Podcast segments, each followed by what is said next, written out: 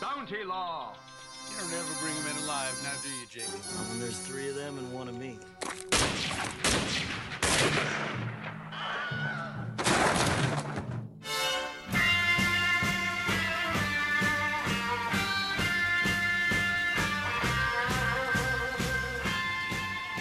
Bienvenue à toutes et à tous à ce nouvel épisode de Spéculation by Sofilm, le podcast d'Emmanuel Burdeau consacré au cinéma euh, d'aujourd'hui, épisode numéro 5. Cet épisode sera intégralement consacré à l'œuvre de Jean Eustache, dont les films sont ressortis euh, très récemment en salle et seront en salle tout l'été dans les meilleures salles de France et de Navarre. Avant de traiter le cas Eustache euh, en préambule, on va rendre un hommage à Jacques Rosier qui vient de disparaître à l'âge de 96 ans, sur lequel Emmanuel avait euh, fait un ouvrage collectif au cahier du cinéma. Et euh, Jacques Rosier n'est évidemment pas sans lien avec Jean Eustache. Voilà.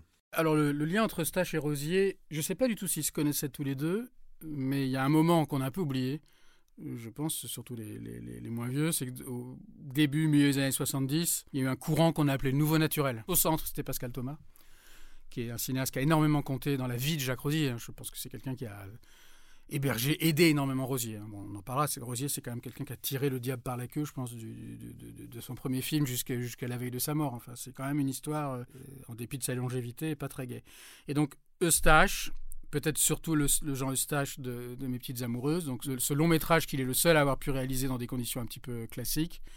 Rosier, le Rosier peut-être euh, poste du côté de Rouette.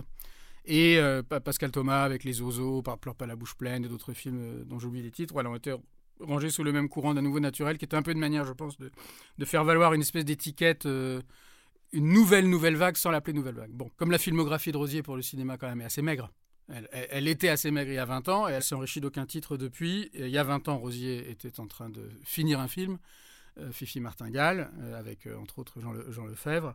Et 20 ans plus tard, il était encore en train de le finir. Moi, j'ai le souvenir d'un homme absolument charmant, adorable, très sympathique, très souriant, totalement impénétrable, c'est-à-dire impossible avec lui de nouer le moindre rapport un tout petit peu personnel. Et évidemment, c'est le cinéaste à qui il ne fallait pas poser que des questions pratiques, parce que tout le reste euh, était totalement euh, hors sujet. Et je pense, sans l'avoir bien sûr connu personnellement, euh, je pense, pour avoir une fois surpris une conversation, je crois, où il était question d'un répondeur téléphonique ou d'un jeu de clés, je pense que c'est quelqu'un qui a passé sa vie, c'est ce qui fait le génie de ses films, parce que ses films racontent ça aussi, en particulier avec, à travers Bernard Ménez, quelqu'un qui a passé sa vie à être empêtré dans des histoires matérielles, pratiques, mais de presque rien. Ça l'a considérablement empêché. Voilà. C'est ce qui fait son génie aussi, parce qu'il avait, je pense, un rapport à la matière cinématographique euh, absolument unique. Mais bon, au bout du compte, il y a une œuvre qui compte 4 euh, ou 5 longs métrages, alors qu'elle elle devrait en compter au bas mot 4 fois plus. Il n'y a pas comme une sorte de contradiction dans ce cinéma qu'on pourrait qualifier de la spontanéité et le si peu de films qui sont nés de cela. C'est que voilà, on a l'impression qu'il aurait pu donner justement trois fois, dix fois plus de films. C'est sûr qu'il y a une contradiction. J'ai le souvenir d'entendre Rosier dans des émissions de radio dire qu'en fait, lui, il était tout le temps prêt à tourner. Et je pense qu'il se sentait lui-même euh, effectivement euh, tout de suite prêt, puisque n'ayant besoin que d'être là et d'improviser, de voir ce qui allait se passer, manifestement, euh, même si on n'y était pas, pratiquement, c'était plus compliqué que ça. Donc effectivement, il y a une... Alors, je crois que, on va parler de Stache après, je pense que le cas de Stache est, est différent. Malgré tout, la filmographie de Stache, elle est trouée mais je dirais qu'elle est un peu moins trouée. Euh, il faut dire aussi qu'il est mort beaucoup plus jeune que, Rosier, mais Rosier, euh, peut-être qu'il lui fallait réunir un certain nombre de conditions euh, qui, mine de rien, n'étaient pas faciles à réunir ou qui, ne pouvaient être réunies qu'une fois de temps en temps pour que, être capable de capter cette espèce de naturel. Et quand on revoit Adieu Philippines, par exemple, moi, ce qui m'avait énormément frappé quand on avait fait le livre collectif, ça correspondait à un moment où je pense aussi on était beaucoup plus attentif à ces questions-là qu'aujourd'hui, c'est que c'est un film. Il y a, y a chez, chez Rosier, il y a un côté Wells aussi, c'est-à-dire il y a un énorme amour de la technique aussi. Il y a, du il y a le naturel, il y a trouver des acteurs qu'on n'a jamais vu ailleurs, trouver des acteurs qui ont une gouaille incroyable, trouver des jeunes filles qu'on reverra pas. Si on pense par exemple à cette scène magnifique où les deux jeunes filles se baladent dans les rues de Paris au son d'une musique et la caméra les, les, montre tant bien que mal euh, euh, embarquées dans une voiture. Mais il y a aussi beaucoup de moments dans le film où on entend des bruits de moteur, où il y a un type qui a une voiture et qui, où il y a des trucages. Il y a, il y a un rapport à la technique aussi. Et je pense que c'était quelqu'un, le rapport à la technique passe par là aussi, c'était quelqu'un qui passait un temps considérable en montage qui n'était jamais satisfait euh, des films tels qu'ils, tels qu'ils étaient. Fifi Martingale, je crois que c'était ce film un peu qui se passe dans le milieu du théâtre de boulevard, le milieu du théâtre un peu ringard, qui était celui qu'aimait Rosier, s'il n'a pas pu le terminer, je crois que c'est parce que il estimait qu'il fallait qu'il retourne certaines parties, mais je crois que c'est surtout parce qu'il n'arrêtait pas de changer des micro-choses euh, dans, le montage. Donc c'était c'était pas quelqu'un qui euh, euh, avait la naïveté de croire. On a toujours dit Jacques Rosier c'est la vie même, mais c'est pas quelqu'un qui avait la naïveté de croire évidemment qu'il suffisait de mettre la caméra. je crois que c'est le stage qui disait ça, mais c'était plus compliqué. La caméra tourne, le cinéma se fait. Mais chez Rosier, c'était beaucoup plus complexe. Je pense que c'était vraiment un torturé, quoi, à mon avis. Mais quand on parle de nouveau naturel, est-ce que c'est pas un certain naturel? C'est-à-dire, c'est pas tout le c'est pas tout le naturel, mais une part du naturel. Et celui-ci, il est plus compliqué à saisir ou à, ou à mettre en scène ou à trouver. Oui, bien sûr. D'abord, Rosier s'est intéressé qu'à peu de choses. Son sujet, c'était les vacances. Le Parisien qui euh, veut rompre avec sa routine, qui, a une routine de, boulot, une routine de bureau et qui veut partir. Et qui doit partir dans le cas des Philippines, parce que c'est quelqu'un, un jeune homme qui est appelé. Euh, sous les drapeaux pour la guerre d'Algérie. Bon, on rappelle toujours que c'est un des rares films à ce moment-là à avoir parlé de la guerre d'Algérie, mais c'est vrai quand même. Euh, et c'est d'autant plus marquant que c'est un film qui, par exemple, fait la couverture du spécial Nouvelle Vague des cahiers.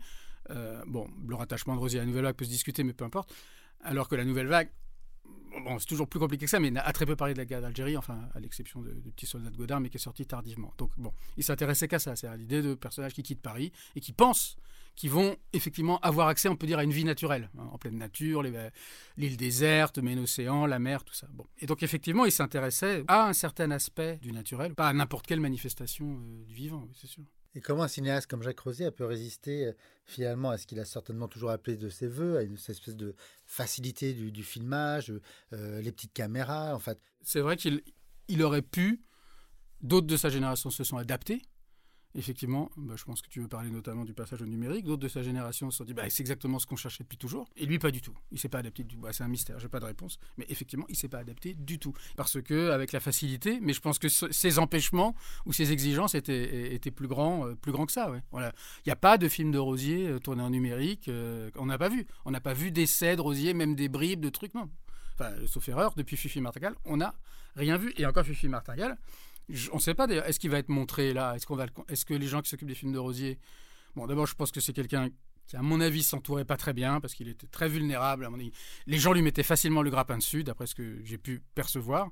En effet, c'est étrange qu'il n'ait pas du tout euh, saisi euh, ça, ce qui aurait pu être pour lui. Sauf à penser que l'empêchement, dans tous les domaines, était sa façon de faire du cinéma. Tout ce qui permettait justement de ne pas être trop en prise directe avec un naturel. Je suis absolument d'accord avec ça. On, on, on, a tous eu raison de dire le numérique c'est génial parce que ça permet de faire des films avec facilité. Il ne faut pas oublier les cinéastes qui ont besoin de la difficulté en effet et qui ont besoin d'être empêchés pour que ça marche. Et euh, il y a cette scène à laquelle euh, moi je repense spontanément, qui est le moment dans, du côté d'Orwet où euh, Bernard Ménez qui est toujours le côté bah, il joue Bernard Ménez quoi le mec un peu mal à l'aise gauche et il veut absolument cuisiner un poisson je sais plus quel poisson c'est peu importe pour plaire aux trois filles qui passent leur temps à le, rendre chèvre. Et l'histoire de la scène c'est pas lui qui cuisine le poisson c'est comment ce poisson devient devient petit à petit une espèce de catastrophe.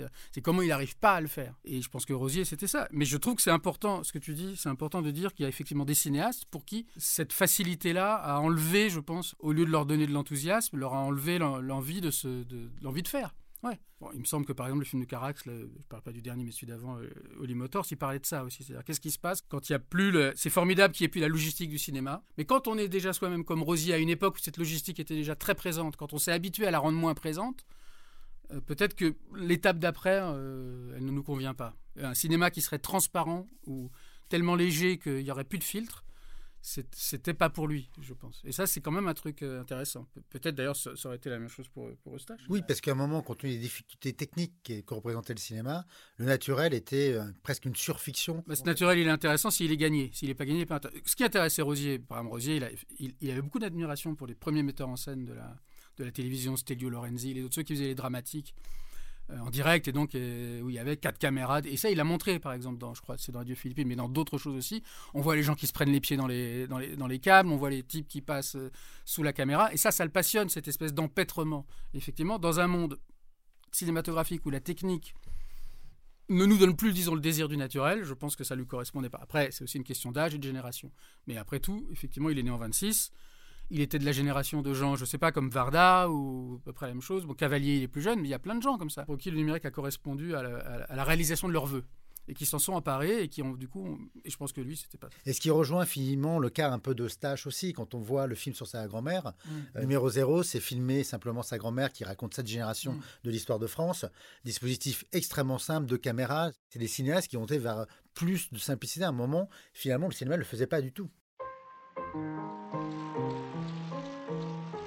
Madame Dulou a lu dans le journal que j'étais reçue au collège. Bien sûr, les résultats des examens sont toujours dans le journal. On l'achètera, on le gardera.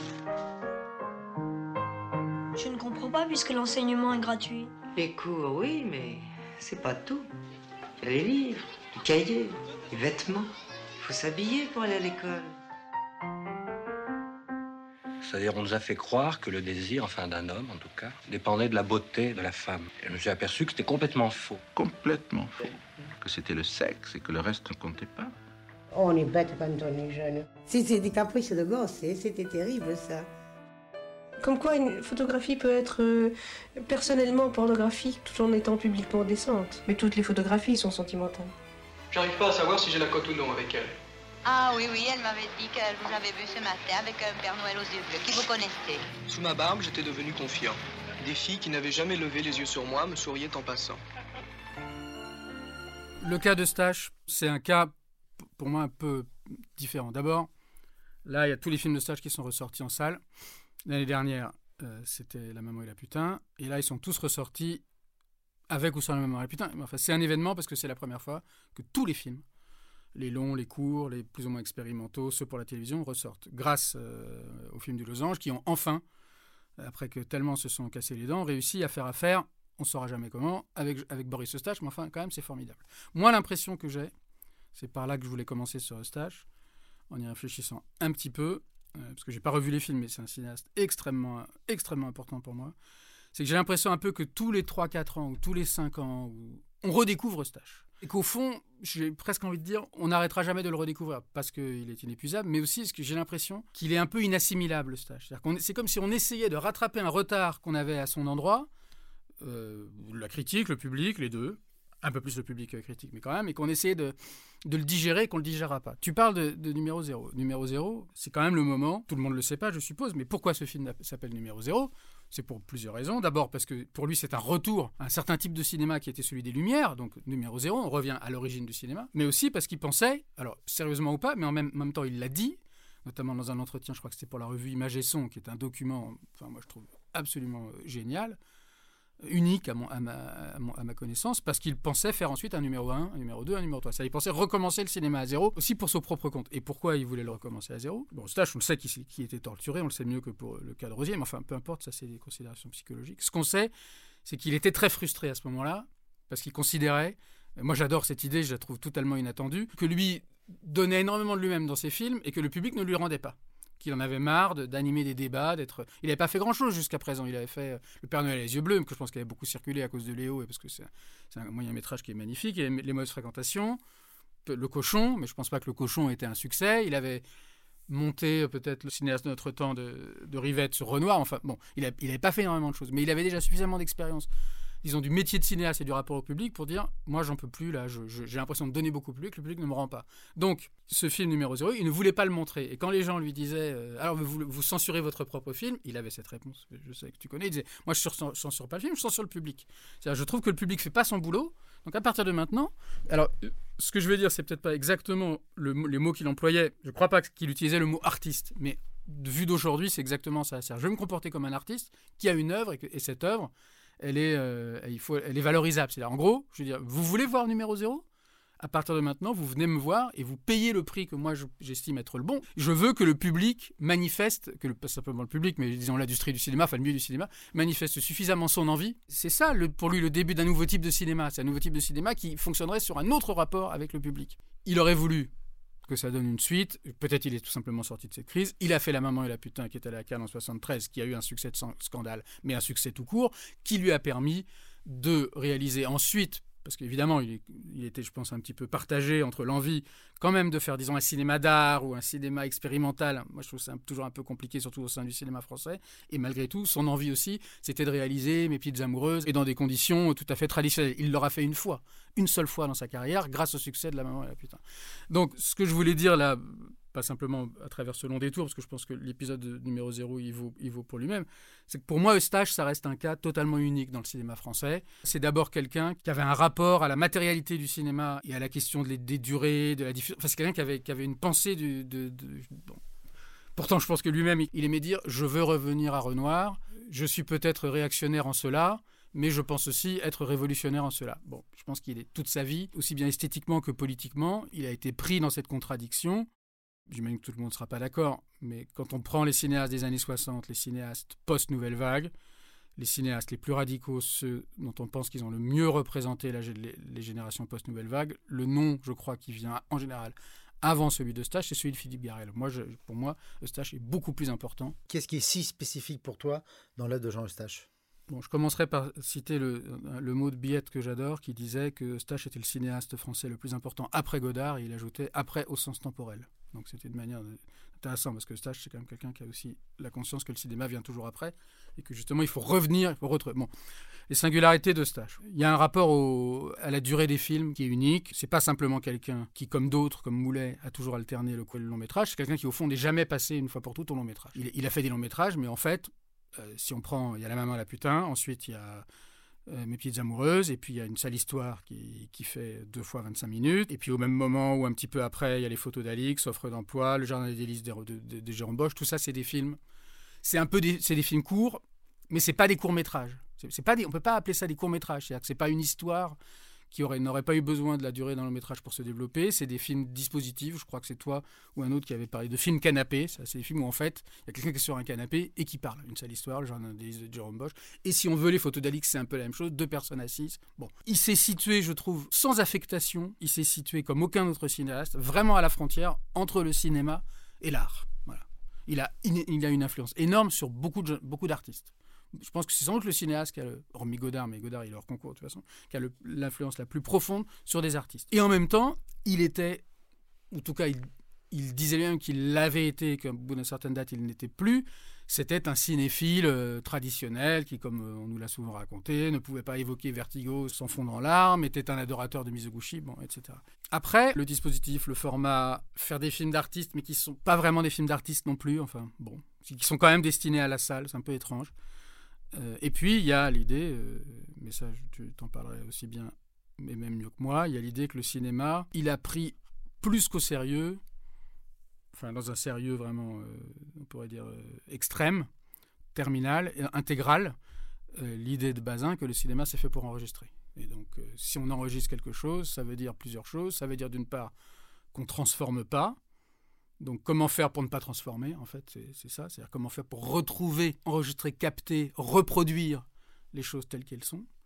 Et à partir de là, déroulent toutes les obsessions de Stache, qui ne sont pas, comme on l'a dit beaucoup, des obsessions sur le faux, le, mensonge, la séduction, le dandisme. Non, les obsessions de Stache, c'est la reproduction, la répétition, et arriver à retrouver l'original de quelque chose, arriver à être fidèle à quelque chose, je le dis peut-être un peu vite, être fidèle à quelque chose qui s'est produit et à faire un film qui est fidèle à une expérience. Voilà. Et on sait que de plutôt deux fois qu'une, c'est quelque chose qui leur a payé au prix cher. Alors, sur l'origine, l'original, mm. qui est un des sujets capitaux chez Eustache, clairement, il n'y a pas d'origine possible. Et comme on dit dans le moment la putain, cette chanteuse allemande, je cite comme ça, et comme euh, toutes les grandes chanteuses, je ne sais plus exactement, elle la copie est meilleure que l'original. La copie est meilleure que l'original parce qu'à l'inverse de la copie, elle ne traîne rien derrière elle. À l'inverse de l'original, la copie ne traîne rien derrière elle. Je dirais que chez Eustache, peut-être ce sont des arguties, mais je dirais que chez Eustache, s'il y a effectivement du faux, du travestissement, de, de la séduction, du mensonge, je dirais que pour moi, c'est le résultat si je reprends ce que tu dis, d'une quête éperdue mais impossible du vrai,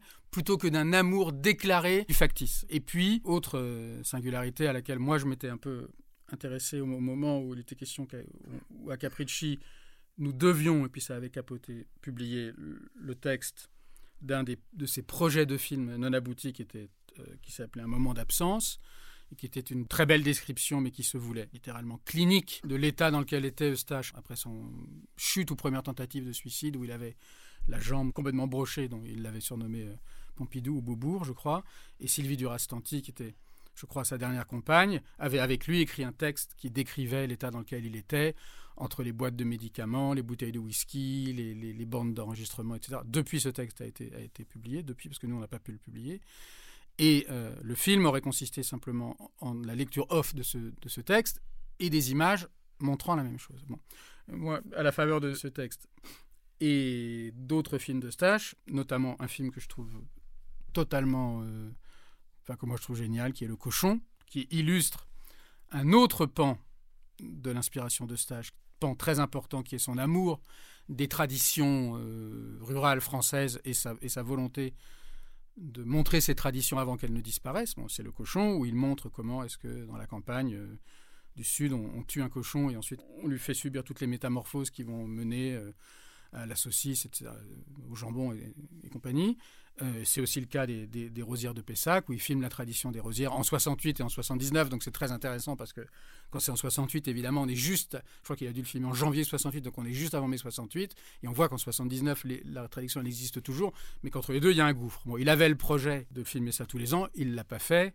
On sait aussi qu'il rêvait, Eustache, de pouvoir écrire sur sa porte euh, cinéaste pour noces et banquets. Je pense qu'il avait cette idée d'un cinéaste comme ça qui, qui se serait contenté, mais bon, c'était un rêve, hein, d'être un peu, je pense, de travailler à la commande pour venir filmer des mariages, des choses comme ça. Avec l'idée d'un cinéma de commande, c'est-à-dire subordonné au réel ou à la vie, et pas l'inverse. Et d'une certaine manière, un peu comme Pierre Perrault ou les, la veine canadienne, où on filme la tradition, parce que la tradition, c'est plus fort que le cinéma en train de se faire. Et la tradition, pour les Rosières de Pessac, c'était ça, c'est filmer quelque chose qui préexistait euh, au cinéma et qui allait continuer sans lui. Oui, et qui évidemment euh, avait commencé avant lui et se poursuivrait après lui, et qui évidemment était aussi d'une certaine façon un mystère, puisque la Rosière de Pessac, c'était l'élection chaque année dans la ville de Pessac de la plus jolie vierge. Donc c'était voilà, c'est ça la rosière, il me semble. Hein.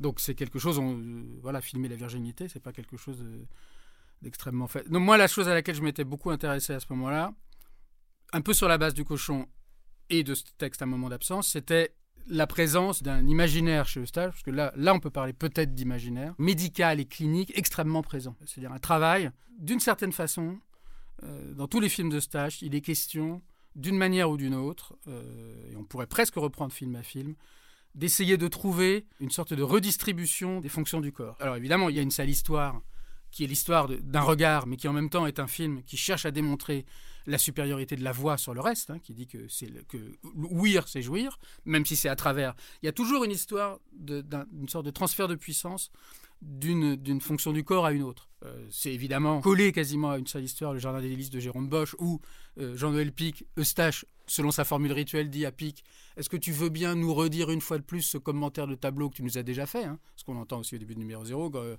grand-mère ou mamie, est-ce que tu veux bien me raconter une fois de plus l'histoire? Une seule histoire, c'est aussi ça. Donc l'idée que le film, d'une certaine manière, même quand il ne s'agit pas de tradition au sens de coutume, bah, rentre dans une logique de coutume. Et quand il décrit le jardin des délices, bon, bah, ce que décrit le tableau de Bosch est connu, ce que décrit Pic, c'est euh, comment est-ce qu'il euh, y a euh, un sexe qui rentre dans un groin, qui lui-même rentre dans, dans, une épée, qui rentre dans un violon, voilà. Donc une espèce de truc qu'on pourrait dire un peu disons, euh, une sorte d'érotisme qu'on pourrait dire un peu rapidement deleuzien. Mais le cochon, c'est ça aussi. C'est comment est-ce qu'à partir d'un seul corps, un corps plein, qui est le corps du cochon, et imposant, on va fabriquer euh, des centaines de corps euh, qui vont pas y tous ressembler. Le saucisson, le, jambon, le machin, le truc. Père Noël a les yeux bleus, c'est ça aussi. C'est comment est-ce qu'un jeune garçon, même si c'est Jean-Pierre Léo, qui n'est pas à l'aise avec les filles, dès le moment où il est revêtu de l'uniforme du Père Noël et donc il a une barbe blanche, bah, on ne le voit pas, donc il se sent libre de toucher les jeunes filles, et d'un moment et la putain, est rempli d'observations, je dirais, de type euh, médical et clinique sur le type qui avait comme projet de mettre sa main en, bocal, euh, Françoise Lebrun qui est, qui est infirmière, enfin il y a toute une sorte de projet. Alors moi je trouve intéressant d'articuler à son projet de simple répétition de ce qui est, un projet, disons, plus utopique, qui est l'idée que le cinéma peut euh, c'est peut-être un peu pompeux de le dire comme ça, mais peut fabriquer une, sorte de corps nouveau. quoi. J'ai toujours vu le cochon, alors je sais que Stage, pour lui, c'était un peu comme un film d'Hitchcock, c'est-à-dire en gros, on tue quelqu'un, comment on le fait disparaître? Bon, bah ok.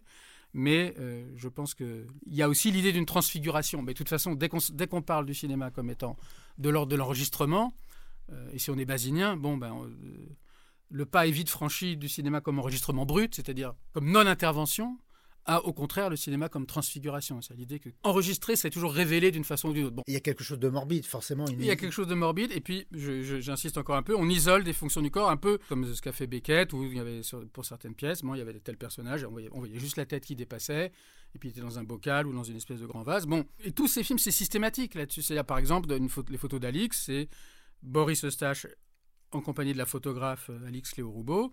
Ils décrivent des photos prises par elle, et puis petit à petit, on comprend que entre les photos qu'elle décrit et les photos qui nous sont montrées, il n'y a aucun rapport. Donc c'est comme si le... C'est très simple. C'est entre la voix et le... et le regard, tout à coup, il y a une dissociation terrible qui se fait et qui fabrique...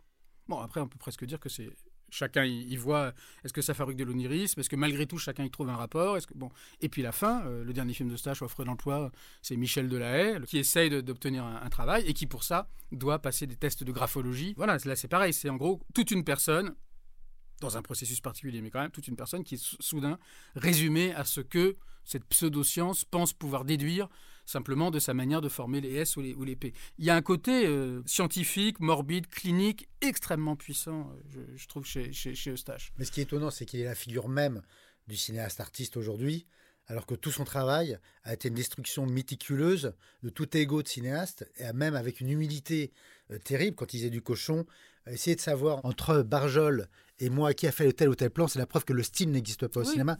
Et donc une attaque permanente de la mise en scène et du travail même du cinéaste. c'est bien pour ça que j'aime pas tellement, mais je, même si je le comprends, cette description de stage d'Andy, même s'il était à la Coupole, même s'il a été, je sais pas quoi, au Balzar, ou des trucs, tout ce qu'on connaît, et qu'il allait euh, draguer là-bas, à la Rotonde, ou enfin la Rotonde aujourd'hui on n'en parle pas, mais le, le Rosebud, bon d'accord, mais c'est vrai qu'il a eu une il a eu euh, et, il serait à la fois excessif mais pas totalement faux de dire qu'il en est mort. Il a travaillé une, je suis absolument d'accord avec toi une destruction systématique du label de l'auteur. C'est vrai. C'est vrai. Et, c'est ce qui me faisait dire en commençant qu'au fond régulièrement on ressort les stages bon là c'est très particulier parce qu'ils ressortent en salle restaurée donc c'est génial. Mais que le cinéma français c'est un cinéma d'auteur dans tous les sens du terme. Donc il ne fonctionne pas là-dessus. Et d'ailleurs un cinéma national ne peut pas fonctionner là-dessus. Tu peux pas faire une écurie de cinéastes avec des non cinéastes donc euh, de ce point de vue là euh, moi je dirais dandisme euh, Et La maman et la putain euh, est un film absolument génial, mais est aussi un film qui, qui mais c'est aussi la marque de son génie, s'exposera toujours à plein de malentendus. On se dira, mais alors,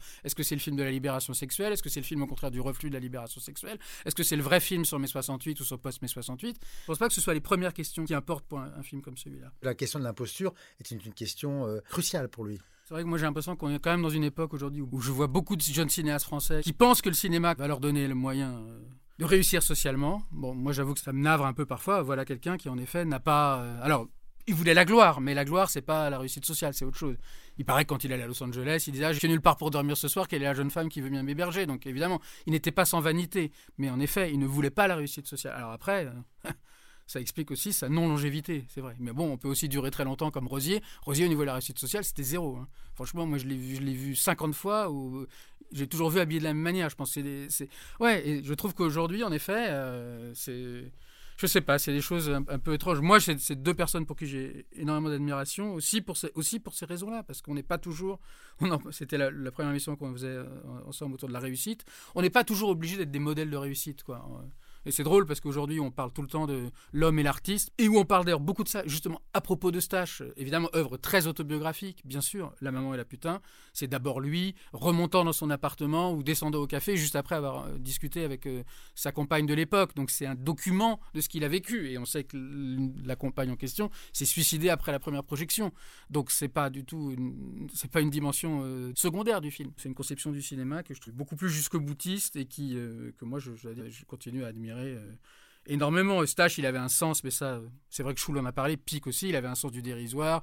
Quand il, apparaît dans l'américain, euh, un ami américain de, de Wenders, où il est dans un café, il disait, euh, il disait on, me voit, on me voit tellement peu que s'il y a un type dans la salle qui se baisse pour ramasser son mouchoir pendant la scène, s'il se relève, il m'aura pas vu. Je pense qu'on le voit au début du cochon aussi, mais il faut arrêter image par image pour le distinguer derrière un muret dans les vapeurs.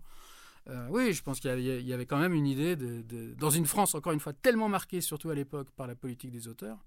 Euh, il y, avait une volonté de, disparition, mais c'est plus que de la disparition, parce que la disparition, c'est encore un peu chic. Il y avait une volonté de, destruction que je trouve assez euh, géniale. Et dans ces films, quel est pour toi celui qui est le plus marquant? Le plus, enfin qui te touche le plus, qui. Je dis toujours le cochon parce que je trouve, je trouve génial d'avoir réussi à faire un truc comme ça. Tu parlais de jouissance pure, de, sur la, alors bon, c'est un sujet devenu très délicat, on, le sait, on, peut comprendre, qui que, la, mort des animaux. Enfin, l'animal n'a pas été tué pour le film, mais euh, je trouve que d'arriver à transformer un rituel de de mort en, en, un spectacle de, jouissance. Et puis aussi pour la raison que tu disais tout à l'heure, film co-signé, donc film qui est fait pour qu'on ne sache pas en gros euh, qui a mis le couteau, quoi, qu'on ne sache pas qui est le meurtrier, bah, qui est le coupable. Je trouve le film génial. Oui, il disait que c'était son film Hitchcockien. Euh, il y a un cadavre et il faut le faire disparaître. voilà, il faut le faire disparaître. Ben merci Emmanuel. merci Alors, à toi. Je, ne sais pas encore quel sera le problème. Moi non plus, on verra. Ben, à suivre. À la prochaine, merci.